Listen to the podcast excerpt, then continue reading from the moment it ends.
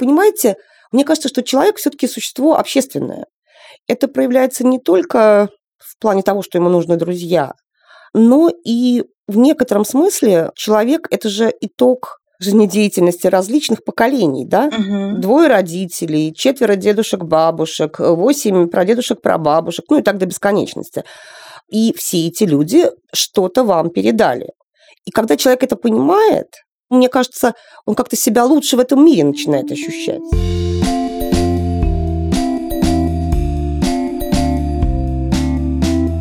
Всем привет! С вами снова самый честный подкаст о материнстве «Ты же мать» и мы его ведущие. Меня зовут Настя Хартулари, у меня есть дочка Варя, ей 2 года и 9 месяцев. Меня зовут Саша Давлатова, у меня трое детей. Сын Миша, ему 19, дочка Маша, ей 14, и сын Костик, ему 6 с половинкой. Меня зовут Настя Красильникова, у меня есть сын Федор, ему вот-вот будет 4 года. Мы сегодня будем разговаривать про очень интересную штуку, про которую я вообще ничего не знаю, но мне очень хочется узнать. Мы будем говорить о семейной истории и как можно эту семейную историю свою раскопать и побольше узнать о своих предках, не побоюсь этого слова. С нами сегодня Ирина Фещенко. Она генеалог-практик, то есть она не только работает в архивах, но и занимается консультациями, консультирует людей о том, где и как искать информацию о своих предках, организует онлайн-консультации на тему генеалогии для новичков и для тех, кто уже прошаренный. Ирина помогает тем, кто планирует начать генеалогические поиски или уже начал, но столкнулся с трудностями. И сегодня в нашем выпуске мы поговорим про семейную историю, про семейное древо и как начать эти поиски, стоит ли, что могут они нам принести. Ирина, спасибо большое, что вы пришли. Здравствуйте. Мне хочется просто сначала попросить Ирину поподробнее рассказать, что это за профессия такая генеалог, и чем конкретно она занимается, как выглядит обычный рабочий день. Рабочий день длится с того момента, как встал, заканчивается, когда лег. Ого. Все-таки основная работа проходит в голове. Мы ходим в архивы, мы отсматриваем источники, получаем какую-то информацию. Но основная часть работы – это обдумывание этой информации и куда она нас выводит, где искать дальше. Поэтому говорить о рабочем дне, в общем, достаточно сложно. Он какой-то круглосуточный. Начинать надо с себя самой, что знаешь про своих предков, с опроса всех родственников, Мгм. с просмотра семейных архивов, потому что очень часто у людей в каком-нибудь бабушкином саквояжике вдруг находится та информация, которую вы просто мечтали знать, но она у вас больше как бы не у кого спросить, негде ее узнать. А там все есть. Просто ну, в свое время вы не подумали об этом, забросили куда-то далеко, а там могут быть очень важные бумаги, фотографии, даже неизвестных вам людей. Например, э, на старинных фотографиях очень часто бывают надписи. Это дает вам представление о географии проживания ваших предков. А, собственно, самое главное в генеалогии – это география. Мгм. Потому что если вы не знаете, где были какие-то события, то вам их никогда не найти. Можно не знать дату рождения, можно не знать даже там фамилию. Но если вы не знаете, где это было, то найти это практически невозможно. Как выглядит примерно алгоритм, с чего начать? Приходит человек с каким-то запросом, да, помочь раскручивать, раскапывать какую-то вот семейную историю. Какой алгоритм действий? Начинаю я с очень тщательного опроса самого человека, что он знает про своих предков. Потом выясняю, есть ли у него старшие родственники, с которыми он мог бы пообщаться или представить меня им, чтобы я с ними пообщалась. Если вы это делаете самостоятельно, то есть несколько рекомендаций по опросу. Люди часто говорят, что они не помнят, когда что произошло. Они это помнят, но их надо погрузить сначала в атмосферу того периода, о котором вы говорите. Конкретный пример. Мгм. Я разговаривала с одной тетушкой о дате смерти ее двоюродного брата. И я ее спрашиваю, скажите, а вы ездили на похороны? Да, ездила.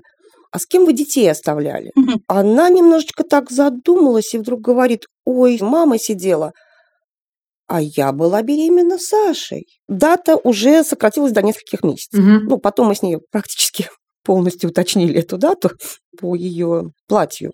Как сильно она была беременна? Нужно ли ей было какое-то особое платье? О, ничего себе. Оно же черное должно быть на похоронах. Слушайте, это потрясающе. И таких вот зацепочек может быть много. Если вы хотите, чтобы человек вспомнил что-то из своего далекого детства, его надо погрузить, опять же, в это детство. То есть вопросы не должны быть сразу, как звали твоего дедушку. А вот когда ты был маленький, вы с мамой ездили в гости к дедушке и бабушке, а у дедушки была корова, А ходил ли ты там с ним на речку вместе с гусями? Человек должен сначала в эту атмосферу погрузиться. Потом вы можете спрашивать, а ходили ли вы к кому-то в гости, а как звали этих людей, а были ли там какие-то братья и сестры бабушки, были ли братья и сестры дедушки, а были ли у них потомки. То есть уже более конкретные вопросы. Но сначала погрузить человека в эту атмосферу. У нас существует огромное количество генеалогических программ, которые mm-hmm. специально предназначены для того, чтобы вы там вели свою родословную схему, загоняли туда копии документов, фотографий и так далее. Самой распространенной в русскоязычной среде является программа «Древо жизни», даже не знаю, в каком году она была создана, но около 20 лет назад. За это время было создано несколько версий. Там вы каждому человеку можете привязать и документы, и фотографии. То есть вы загоняете туда информацию, угу. а она потом от любого человека может построить схему. В интернете полно сайтов, ну, правда, в основном англоязычных, где можно строить свои схемы в интернете, но к сожалению, мы столкнулись с такой практикой, что часть сайтов для нас э, становится закрытой. Нет прямого пути к сайту мормонов, который очень интересен своим наполнением. А почему? Потому что мы в России. Понятно.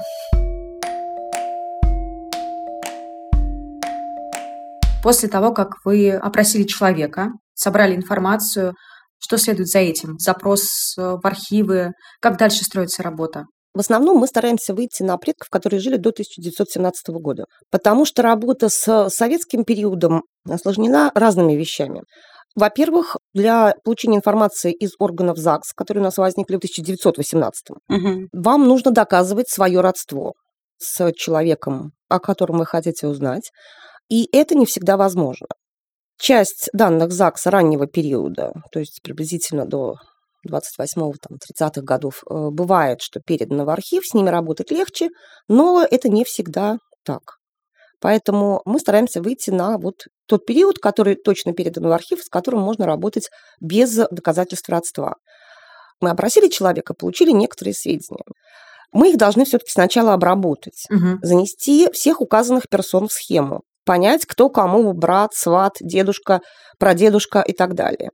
Затем мы должны понять, что из документов мы имеем по тому месту, о котором мы говорим. Сейчас очень многие архивы э, выкладывают у себя на сайтах описи. Такой документ, который описывает те дела, которые хранятся в этом архиве. Как правило, мы все начинаем с метрических книг. Книги аналогичные тем, которые сейчас ведет ЗАГС. Но до революции их вели религиозные учреждения. Церкви, костелы, синагоги, мечети. Соответственно, очень важный момент, который мы должны знать о наших предках, это вероисповедание. Mm. Затем мы ищем соответствующие метрические книги, есть ли они в наличии в нужном нам архиве. И тем или иным образом их смотрим. Говорю тем или иным, потому что значит, часть архивов начала выкладывать свои дела в интернет. У кого-то это платно, у кого-то это бесплатно. Вернусь к мормонам. Они в свое время фотографировали наши метрические книги в некоторых архивах, и они их выкладывали на своем сайте. То есть у них тоже можно смотреть, если вы не в России. То есть сначала вы определяете, каков уровень доступа к той информации, которая вам нужна. Угу. Ну, а потом либо вы ищете исполнителя в том городе, который вам нужен, ну, либо работаете самостоятельно, едете туда и работаете с документами. Очень редкие архивы хорошо относятся к генеалогическим запросам и хорошо их исполняют. Угу. Достаточно часто на те вопросы, которые исследователи решают вполне успешно, архивы отвечают отказом. Говорят, что такой информации нет. Потом приходит частный исследователь и находит эту информацию. А можно я спрошу на примере вот конкретно своей семьи, что можно было бы сделать? Мой дедушка, которого я никогда не видела, сам все, что он про себя как бы, ну, помнил, он был дедомовский. И даже помнит, что первое время к нему приходили брат и сестра, ну, а потом они пропали. У него довольно редкая фамилия Зибунов. И уже после войны, вот все советское время, до своей смерти, я знаю, мне мама рассказывала, что он искал родственников. Это было в Петербурге, да, что он из Петербурга. По фамилии никого вообще не находилось. В советское время тоже была система поиска, какая-то в ГУМе, там у Фонтана как-то все встречались. Вот, так он никого не нашел. Когда появились всякие социальные сети, да, одноклассники сначала и другие, мы с мамой вводили иногда ее фамилию, Нашлось некоторое количество людей с такой фамилией, но они решились, я бы так сказала. Потом думали, что может быть фамилия искаженная, да, то есть там и «и», может быть, не так записали в детском доме. И вот буквально несколько лет назад случайно у нас есть знакомый коллекционер, он собирает адресные книги разные старинные. И он нашел вот адресную книгу, и в ней был, ну, не Зибунова там, а Зыбунова, по-моему, жили где-то вот в Петербурге на Васильевском острове. А что вот здесь можно сделать обычным людям? Допустим, мои дети убийцы из-за этого не готовы, но им было бы любопытно попробовать что-то сделать. Вот как мы могли бы действовать? Ну, в первую очередь я хочу сказать, что ничьим детям не надо убиваться ни по поводу генеалогии, ни по какому-либо другому поводу. Я бы не стала искать коллекционеров. Большинство адрес-календарей выложены в интернете. Просто бы поискала адрес-календарь Петербурга за более поздние годы и попробовала поиграть с этой фамилией. Это первое. Второе. В архиве, который называется Центральный государственный исторический архив Санкт-Петербурга, имеется картотека родившихся с 1905 по 1917 год. Попросила бы людей, которые бывают в этом архиве, проверить ту фамилию, которую вы назвали, в тех вариантах, которые вы назвали. Угу. Далее, мне хотелось бы все-таки более точно знать год рождения вашего деда и что именно он рассказывал о приходивших к нему брату и сестре. Могли ли они быть рождены до революции? Угу. Если старший брат и сестра родились до революции, то они могли попасть в эту картотеку. Потом, я думаю, что это архив ЦГА СПБ, Центральный государственный архив Санкт-Петербурга, это разные архивы, там бы попробовала поискать документы этого детского дома. Что там осталось, если осталось? Что там написано о том, каким образом он попал в детдом? Надо как бы посмотреть, что из документов вообще есть. Потом, чем занимался ваш дед дальше? Был военным. Вы имеете копию его личного дела из архива Министерства обороны? Затрудняюсь ответить, спрошу у мамы. Спросите. Если нет, соответственно, попробуйте съездить в Подольск и получить. Возможно, там он более развернуто пишет про своих родителей и про своих братьев и сестер. Как правило, военные обязаны были об этом писать. Открывается много интересных занятий для нашей семьи. Ну, в общем, да. Сам процесс мне здесь видится даже более увлекательным, чем результат. Я даже не уверена, что я хотела бы какой-то внятный результат получить в виде каких-то гипотетических родственников. Но вот сам процесс кажется ужасно увлекательным. Даже вот как вы говорите, там такой архив, такой архив, что это все возможно найти, попробовать, да, какие-то записи дедомовские. Даже не думала про это. Прям полноценное действительно расследование, такая детективная история. Ну, в общем, да, генеалогии детективность достаточно часто идут рука об руку. А как вы стали вообще заниматься вот э, генеалогией? Почему? Вы историк по образованию? Я физиолог человека и животных. Ого. Вообще во всем виноват мой сын. Я очень мало обращала на него внимания, всегда много работала. И был такой период, когда он учился в классе в седьмом-восьмом, когда он готовил нам ужин, и мы приходили уже, так сказать, вот на все готовенькое. Но когда он поступил в 11 класс и собирался поступать на журфак, мама забросила все свои занятия и села дома, подавая Вите обед. Ну и, конечно, когда он наконец поступил, маме как-то делать нечего было. Это совпало с тем, что мы с братом искали один сайт, и пока искали, я нашла сайт, который называется «Всероссийское генеалогическое древо». Я для себя отметила, что мне, наверное, это интересно, и через какое-то время я на него пришла, стала читать, и поняла, что архив, в котором есть данные про моих собственных предков, находится в пяти минутах езды от моего дома. М, Ну, я же биолог, я же не могу с себя начинать, мне надо на ком-то экспериментировать. Я нашла там запрос одной дамы из Нижнего Новгорода о том, что она не может найти информацию о своих предках в городе Рославле Смоленской области. Так уж получилось, что я как раз собиралась туда ехать. Я написала этой Татьяне Грачевой, расспросила ее о том, что ей надо узнать, что она уже знает.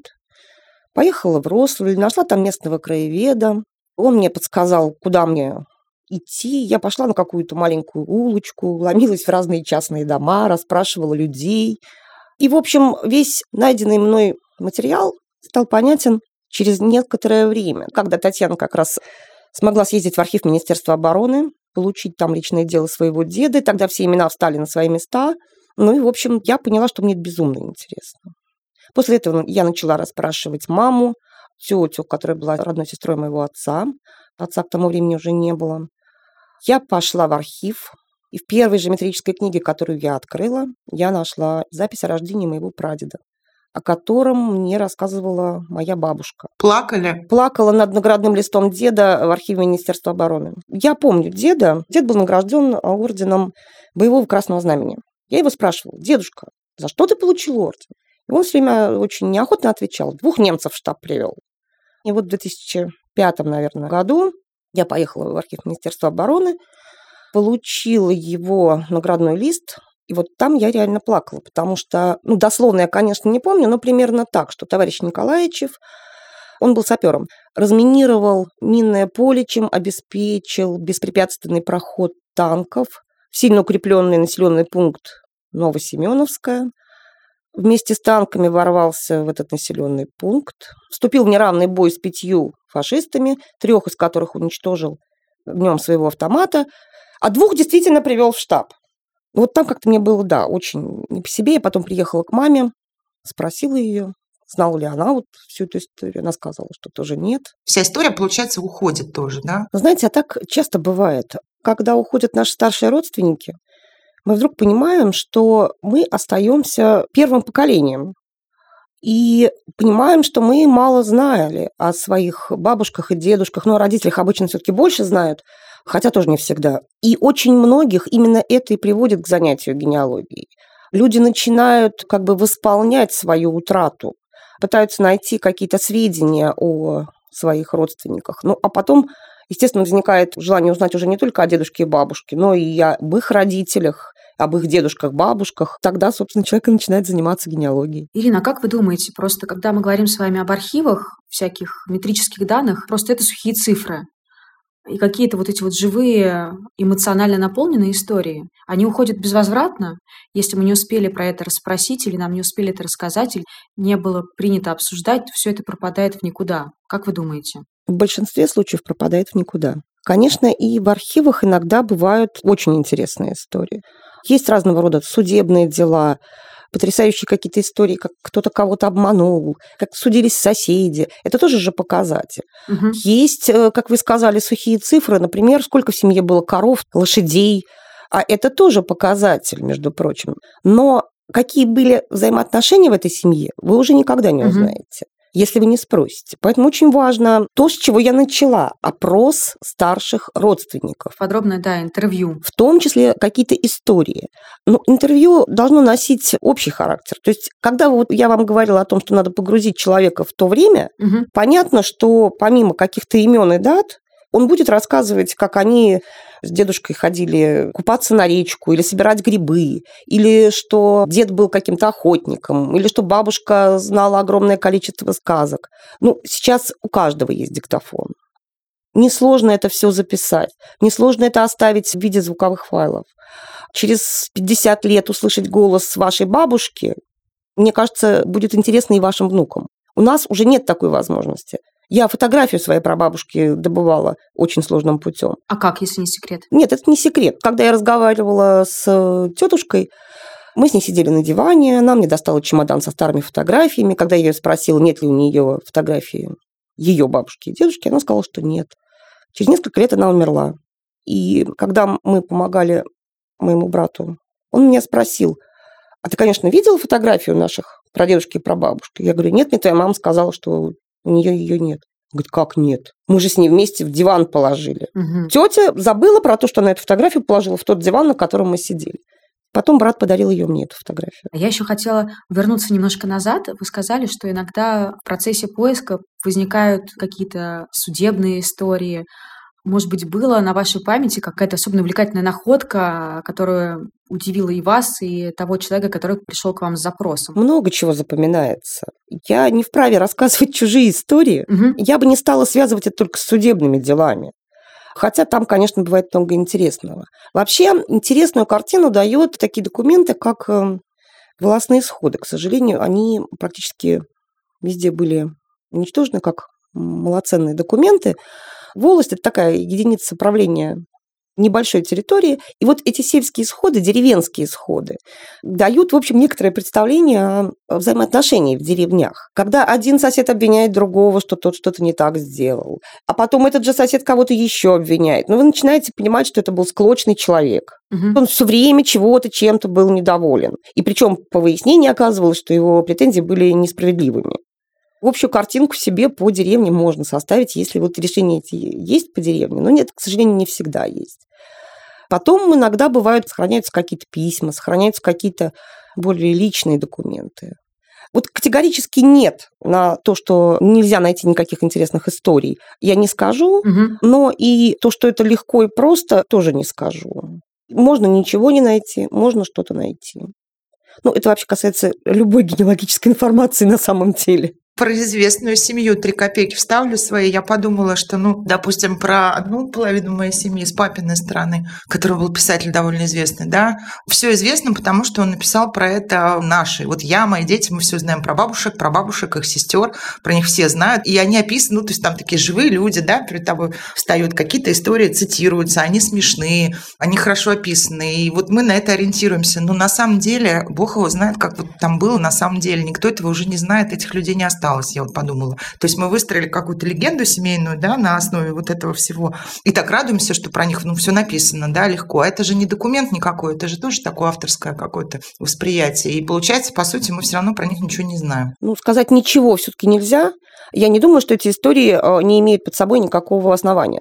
То есть наверняка они на чем-то основаны. Любая информация, даже записанная в документах, она все равно проходит через людей она все равно по-своему как-то уже интерпретирована. И то, что у вас есть э, описание глазами одного человека, это лучше, чем у вас нет вообще ничего. Ну, это-то, конечно, точно. И про документы. У меня другой дед, это вот страшная его тайна такая была. Уже когда я стала вот совсем взрослой, и вот дедушка Миша, он мне сам это рассказал. Он родом из Днепропетровска. И когда началась война, их призывали. Он был 24 -го года рождения. И мать так боялась, что семья не выживет, да, вот на Украине. Все, что ему как-то за бешеную взятку поделали свидетельство рождения, то есть у него дата рождения там 29 год стояла. Всю жизнь с этим прожил, потом уже ужасно этого стыдился, но в архиве, там, где это все было, то есть у него даже вот дата рождения неправильная, потому что это все подделано. Это не очень важно с точки зрения истории семьи, но, в принципе, тоже говорит о том, что и архивным документам не всегда можно доверять. Дело в том, что изменение даты – это настолько стандартная ситуация. Ну, не знаю, мне вот дед лично рассказывал, как он себе дату поменял. Угу. Он, правда, поменял на несколько дней, просто потому что любил Николая Угодника. И вместо 2 декабря, как он считал, он сказал 6 декабря. И во всех документах у него так и было написано. Поэтому что паспорт, что забор. Одно и то же.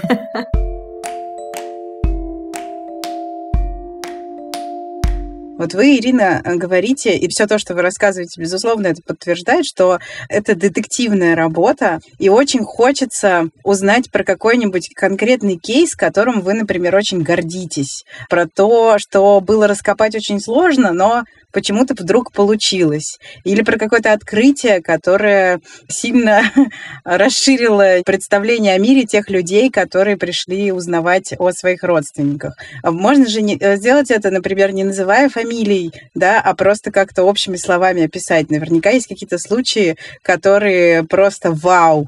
И э, когда вы действительно чувствовали, что вы раскопали что-то невероятное. Не могу я приводить примеры из чужой истории, угу. но вот вот из своей могу. Дело в том, что мой отец татарин, то есть его предки мусульмане, у которых метрические книги велись на арабском языке, и они, в общем-то, не очень хорошо сохранились. Мне предстояло каким-то образом преодолеть период между воспоминаниями моей тети и ревизскими сказками, последняя из которых была в 1858 году. От э, момента моих поисков прошло 150 лет. Но мне это как-то удалось. То есть чисто логическим путем, вычислениями. То есть вот как раз я говорила о чем. Работаем с документами, потом начинаем думать. И это именно вычисление. Угу. По именам, по датам, по возможности. Там был очень интересный момент для меня, во всяком случае, на роль моего прапрадеда подходило два человека, которые между собой были двоюродными братьями. Я думала, что никогда эту загадку не разгадаю. Но мне безумно повезло, потому что потом с 1858 по 1917 нашлись за 7 лет метрические книги, мне их перевели, и в одной из них был брат моего прадеда, и тогда я поняла, кто из этих двух отец. Там по годам они чуть-чуть различались, это принципиальная разница была. Мгм. Но что-то уж прям совсем невероятного, я не знаю даже. Я в этом живу очень много лет. Мгм. И вот что-то такое прям уже совсем-совсем невероятное. Ну, Потерянные члены императорской семьи, забытые дети Александра Сергеевича Пушкина, Внебрачные. укравшие золото партии вдруг. укравших золотую партии не было точно. Незаконно рожденные дети от довольно известных дворян, да, были. Сейчас я занимаюсь одним очень таким интересным дворянским родом. Но, опять же, невозможно говорить об этом без согласия членов рода. Я сейчас вспомнила, что прабабушка, бабушка моей мамы, она была из какого-то очень древнего дворянского рода, и у нее была соответствующая фамилия. Но так получилось, что она сознательно всю жизнь от своей дочери, моей бабушки, и от своей внучки, моей мамы, она скрывала все подробности своей жизни до Советского Союза, потому что она боялась, что подробности ее биографии да, и подробности ее семейной истории могут быть опасными для ее благополучия. Единственное, что у них осталось от того периода, это такая старая шкатулка, на которой выгравирована, или я даже не знаю, какая конкретно техника, да, но вот портрет этой моей прабабушки в молодости, и по этой шкатулке как бы понятно, что это ну, какое-то очень дорогое, очень искусно сделанное, в общем-то, произведение искусства. И было понятно, что она вот из очень непростой семьи, но она никогда никому из своих потомков не рассказала, хотя они, конечно, ее просили, никаких подробностей о том, кем были ее родители, кем были их родители, из какого они рода, потому что всю жизнь просто действительно боялась того, что условно быть э, вот человеком с такой биографией просто опасно и для нее, и для ее потомков. Конечно, очень многие люди боялись. Боялись не только потомки древних родов дворян, боялись просто дворяне, боялось духовенство, потомки духовенства, боялись потомки купечества. Очень многие боялись. Даже не бедные крестьяне, которых потом стали называть кулаками, они тоже боялись. Мгм. Тут, в общем-то, нет ничего удивительного. Но я, например, не понимаю, знаете ли вы девичью фамилию бабушки? Да, да. Это же уже зацепка. В каком году она Да, умерла? согласна. В каком году она вышла замуж? Мгм. Я не знаю, с какого года точно, но с 1940-х в актовых записях о смерти появилась графа место рождения. Только не путайте актовые записи с бланком свидетельства о смерти. Мгм. Эта графа в бланках появилась уже только в российский период. Если вы не знаете, где родился человек, и он умер уже после войны, вам нужно узнать, что написано в этой актовой записи. Если вы знаете фамилию, если вы знаете место рождения, уже можно искать запись о рождении. Мгм. Ну и, соответственно, понять, кто родители, а дальше уже смотреть по ним какую-то информацию. У меня есть еще такой вопрос, который, может быть, прозвучит очень глупо, но я попрошу не закидывать меня тапками, потому что мне кажется важно на него ответить. Что получают те люди, которые приходят узнать историю своей семьи? Зачем им это нужно? Что они в этом находят для себя важного? Что вот эта связь, да, обретенная связь со своими предками дает человеку? Я за каждого человека не могу поручиться. И нет привычки выяснять мотивы человека, который ко мне обратился. Лично мне кажется, что история семьи – это просто безумно интересно. Но я допускаю, что есть и какие-то иные мотивы. Например, тщеславие. М, Потомок какого-то там древнего рода, да, хочет вступить в дворянское собрание, например, нынешнее. Ему нужны доказательства. Бывает, э, какие-то еще причины могут быть у людей. Мы не занимаемся причинами, но вот, понимаете, мне кажется, что человек все-таки существо общественное. Это проявляется не только в плане того, что ему нужны друзья, но и в некотором смысле человек – это же итог жизнедеятельности различных поколений, да? мгм. Двое родителей, четверо дедушек-бабушек, восемь прадедушек-прабабушек, ну и так до бесконечности. И все эти люди что-то вам передали. И когда человек это понимает, мне кажется, он как-то себя лучше в этом мире начинает ощущать. То есть он свое место понимает лучше. Это вот лично мое мнение. А потом еще есть такой момент, что вот вы говорите про то, что боялись. Мгм. Конечно, боялись. У нас история переписывается под каждое новое веяние, да? И поэтому хотя бы про своих хочется знать правду. Мне кажется, что это важно, знать про себя и про своих предков какую-то вот не то, что тебе подсунули, а то, что ты сам знаешь из документов. Были ли такие случаи, когда люди узнавали что-то о своих вот предках, то, что, ну, как бы их ужасно огорчало, расстраивало, и чтобы они вообще не хотели знать? Такое бывает, конечно. Тут же все зависит от вашего восприятия. Мне кажется, люди, которые вступают в поиски, могли бы приготовиться к тому, что они могут правду узнать что-то такое, что может не понравиться. Ну, я тебя умоляю, мы все готовы какую-то неприятную правду завтра узнать. Ну, нет же. А мне кажется, что это зависит от самого человека, насколько он готов принять то, что было. Мы не можем изменить прошлое. Мы не знаем его. И мы не можем представить, что было у человека в голове, когда он поступал так, а не иначе. Более того, мы даже не всегда точно знаем историческую правду. Вот почему такое было. Вот я сейчас приведу пример. Когда началась Великая Отечественная война, довольно большие территории Советского Союза были быстро заняты немцами. На этих территориях оставались мальчишки 16, 17, 18, а потом немцы стали организовывать охрану деревень от партизан. Они стали организовывать полицию. И в эту полицию они брали именно этих мальчишек, которые, в общем, ничего не делали, да? Они просто вот жили, по возрасту не попали в армию. Вот теперь им исполнилось 18. Угу. У них сейчас совершенно другое правительство. Они живут там. Они не могут никуда деться. Не все могут бросить свои семьи и уйти в партизаны. И, собственно, вся их задача заключалась в том, чтобы просто охранять свою деревню. Даже, в общем, не обязательно было стрелять в партизана, можно было договориться с пришедшим из партизан дядей Васей, чтобы он просто не появлялся тут часто, а потом приходит советская власть. И кто эти мальчишки, которые просто спасли свою деревню от того, что ее не сожгли? Ну, предатели. Вот я, например, считаю, что эти мальчики ни в чем не виноваты. Они действовали в той ситуации именно так, как надо было. Они спасли этим свою деревню, они спасли себя, и никого при этом не убили, не обидели. Да? Я не говорю сознательное действие, когда человек хотел стать полицаем, хотел кого-то убивать, совершать некие поступки, которые мы осуждаем. Ну вот обстоятельства такие, да? Вот вы каждый для себя попробуйте понять, как бы вы себя тут повели. Такая была данность. Это надо принять и все. Ирина, я еще хотела спросить, есть ли разница в том, если ты обращаешься в архив за информацией как частное лицо, либо если ты просишь о помощи специалиста, который этим давно занимается. Как вообще архивы относятся к людям, которые приходят практически с мороза искать какие-то документы? Или это зависит от архива? Конечно, зависит от архива.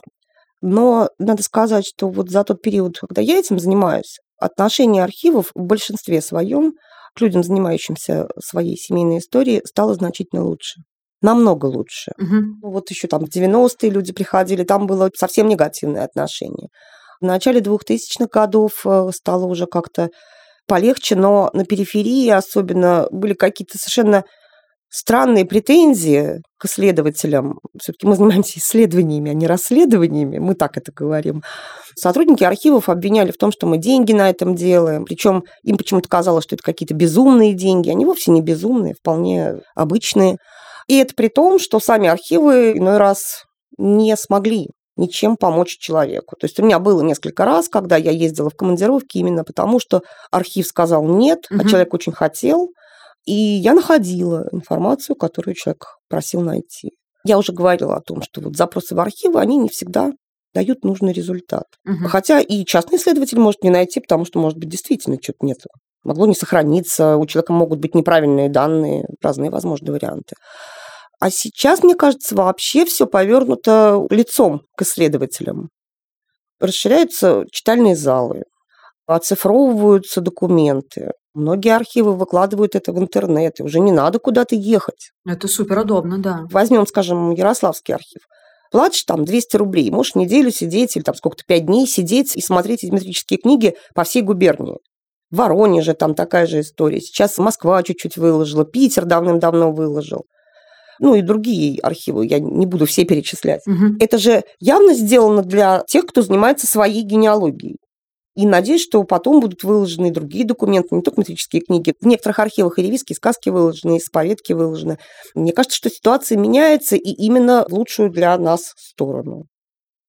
А отношение как бы тех, кто занимается коммерческой генеалогией, и тех, кто занимается своей, вы знаете, это же очень сложно отделить одно от другого.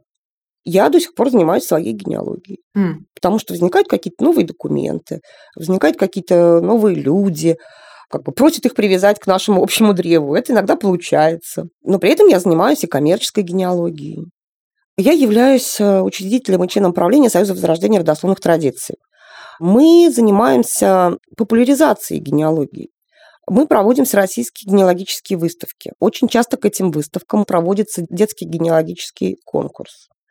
Иногда эти конкурсы детские бывают отдельно. Угу. Это, в общем, совершенно не работа, это общественная бесплатная деятельность. И у нас в нашей организации есть люди, которые занимаются коммерческой генеалогией, и есть люди, которые занимаются именно своей генеалогией. Это же прекрасный способ получить консультацию какого-то более опытного товарища, пообщаться с людьми, которые интересуются тем же, что и ты. А вообще, может ли быть детям интересно изучать семейную историю? И как вообще их увлечь этим процессом? Вот кроме того, что вы рассказали про вот эти вот конкурсы, которые происходят во время мероприятий Союза возрождения родословных традиций. Что-то, может быть, еще интересное для детей? Вы знаете, мне кажется, что семейная история – это часть общения с ребенком. Я уже говорила о моей бабушке. Она никогда не делала каких-то специальных рассказов о том, как она жила. Она это все встраивала в какую-то конкретную ситуацию. Вот нужно мне, не знаю, пальто купить, а мне лет там 8-10. И она рассказывает о том, как они с ее родителями, со своими сестрами и братом, как они ходили по магазинам, как там закупались, э, как потом на извозчике возвращались и везли с собой эти тюки с одеждой. Она просто это рассказывала к случаю. Также и вы, если вы знаете свою семейную историю, вы точно так же к случаю можете рассказать какую-то вещь. Дома иногда бывают какие-то выражения. Говорим фразу как говорил бабушка. Она почему-то любила употреблять фразу в трех местах и на затылке. Сейчас мы обязательно добавляем фразу «как говорил бабушка». У меня будут внуки, и они услышат эту фразу, да? Наверное, они тоже ее запомнят. А это тоже семейная история, это как раз вот те черточки, которые в архивах не найдутся. А по поводу того, чтобы увлечь детей, вот скажите мне, кто-нибудь знает, как можно увлечь детей математикой, если они гуманитарии по натуре? Наверное, это сложно. Ну, я не согласна. Извините. Это просто должна быть интересная для них задачка на понятном языке. И то, что им сейчас интересно. Я не могу представить себе той ситуации, когда бы мне была интересна математика. Просто не могу представить. Вы можете думать, что вы увлекли своих детей математикой, но как только они освободятся от вашей опеки, они будут заниматься тем, что нравится им. Я считаю, что детям надо давать возможность заниматься математикой, русским языком, английским языком, китайским языком, биологией, химией, физикой, историей вообще и семейной историей. Если мы видим, что у ребенка есть склонность к математике, мы же не освобождаем его совсем от изучения русского языка. Нет, от русского его никуда не деть. Вот в том-то и дело, что люди, любой человек должен иметь определенный набор знаний в той или иной сфере, в том числе и в семейной истории. Если человеку это интересно, он будет этим заниматься. Надо об этом говорить, надо об этом рассказывать, надо показывать старые фотографии. Но опять же, если вы будете показывать фотографии двухлетнему ребенку, это совершенно бессмысленно. А вот э, пятилетнему, наверное, уже вполне. Надо учитывать возраст, надо учитывать склонности. Потом это может в какой-то момент затихнуть, но через определенное время этот человек заинтересуется генеалогией. Но ему будет уже легче, потому что он помнит ваши рассказы. Ваши или ваши мамы, или ваши там, бабушки, дедушки. Опять же, дайте ему возможность. А чем человек будет заниматься, он выберет сам. Вы этим занимаетесь с 2003 года. Мне кажется, что с этого времени как раз примерно начал развиваться у большого количества людей интерес к себе самим. Это можно подтвердить, например, тем фактом, насколько стала востребована личная психотерапия, насколько люди стали вообще более погруженными в себя, насколько реже мы стали осуждать тех, кто умеет, не знаю, выстраивать личные границы, тех, кто вообще думает о себе, тех, кто о себе заботится. Мы увидели рост популярности самых разных практик, практик, связанных с заботой о себе. И в целом, мне кажется, то, что происходит или произошел уже некоторый поворот в сторону себя, некоторое более внимательное отношение к себе. И, кстати говоря, о чем я еще думала, пока мы разговаривали сегодня, что не так давно появились генетические тесты, которые очень многие люди делают как раз с целью узнать что-то про себя и про свою, в том числе, семейную историю, и про своих предков, и про свое прошлое. Вопрос такой у меня в связи с этим. Как вам кажется, за это время вырос ли интерес к семейной истории? Вы чувствуете, что людей, которые стали этим интересоваться, стало больше? Да, людей, которые стали интересоваться, стало больше. Это точно. Это заметно не только по клиентам, это заметно по интернету, по генеалогическим форумам. Это связано, мне кажется, что с популяризацией генеалогии вообще и в интернете в первую очередь. То есть у людей появился инструмент, с помощью которого они могут легко удовлетворить свои интересы в этой сфере. А вот по поводу связи генеалогии и направленности в себя, вообще хочу сказать, что, конечно, генеалогия в некотором смысле, она позволяет не ощущать себя одиноким, при всем при том, что сам человек может совершенно не общаться ни с какими другими людьми. Если у меня огромная куча предков, то, в принципе, я могу не любить своего двоюродного брата. Ну, мне так кажется. Просто мне вот эта направленность на себя и на свои границы, она кажется немножечко странной, потому что, ну, честно говоря, больше всех нарушают личностные границы наши дети. Попробуйте от них отгородиться, что из них вырастет. Поэтому, когда предлагают отгородиться от каких-то других людей, родных, мне кажется, это достаточно mm-hmm. странным. То есть все должно быть в разумных э, пределах, и все будет хорошо. Я как раз, наверное, даже не про токсичных родственников, но мне показалась очень интересной и важной вот эта мысль про связь э, генеалогии с борьбой с одиночеством. Вот это очень интересная мысль, что действительно получается, что таким образом, обретая корни, обретая свой бэкграунд, ты просто крепче стоишь на ногах, потому что ты лучше чувствуешь свою связь с этим миром, правильно же? Для некоторых и так. Вы меня спрашивали про мотивы, да, с какими идут люди. У каждого же свой мотив. Угу. Но большинство из тех, кто этим занимается, говорит, что без этого невозможно. Я для себя сделала два вывода очень важных. Первый, что все надо записывать, что я хотела бы передать. Да. Потому что вот моя бабушка и прабабушка что-то рассказывали, мне это рассказывала моя мама. Я это рассказываю своим детям по рассказам мамы, а когда мы делаем это вместе, получается, что я половину исказила и забыла, и прямо мне хочется немедленно все записать, пока я помню, хоть как-то. Еще у мамы проверить, да, пока у меня есть этот свидетель. А второе, меня бабушка в детстве возила в деревню на свою родину. Это Псковской области, глухая деревня была. Я помню название деревни, я помню название двух деревень вокруг, я помню ту деревню в трех километрах, в которой был магазин. Я даже помню, где озеро, как расходятся дороги, вот все-все-все. Мы когда туда ездили, бабушке уже было там под 70. Уехала она оттуда, когда я была 20. Ну, еще иногда в молодости, бывало летом. И когда мы пришли из одной деревни в другую, там все кричали, о, Маня, Маня Шаньго приехала. То есть они помнили по школе, понимаете, по довоенной. И я все думала, что надо когда-то туда приехать, вот так же пройтись и говорить, что я внучка Мани Шойгу. Ну, вдруг кто-то там где-то как-то, да, вспомнит. И когда вот этот локдаун начался, и мы никуда не могли поехать в отпуск, ну, я открыла Google карты, чтобы посмотреть, можем ли мы поехать в Псков, Пушгоры и вот заодно, да, в этот район. Но и Google карты мне показали, что деревень-то этих больше нету, даже озера нету. Я их там приближала как угодно, все там глухой лес уже стоит. То есть там нет ничего, там жителей ноль. Ну, то есть это можно было сделать 10 лет назад, 15, 20, да, а теперь уже все, этой возможности у меня нету.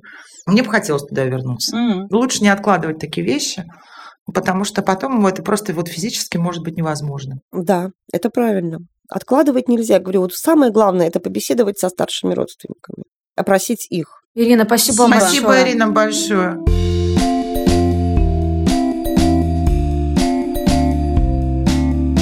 Большое спасибо, что вы слушали этот эпизод подкаста «Ты же мать». Мы надеемся, что он был вам полезен, и вы прямо сегодня пойдете разговаривать со своими старшими родственниками о вашей семейной истории. Пожалуйста, не забывайте подписаться на нас, не забывайте ставить нам оценки, звездочки, рассказывать своим друзьям и родственникам э, и коллегам о нашем подкасте. Мы встретимся здесь же через неделю. И пока вы ждете, можно послушать другие подкасты «Медузы». Например, подкаст «Так и будет» про будущее, он как раз сейчас закончился, и в нем вышло несколько очень увлекательных эпизодов. Вот мы сегодня разговаривали про прошлое, а можно еще послушать подкаст «Медузы» про будущее. А также пишите нам письма, мы вас обнимаем и желаем вам хорошей недели. Всем пока. До встречи через неделю. Пока.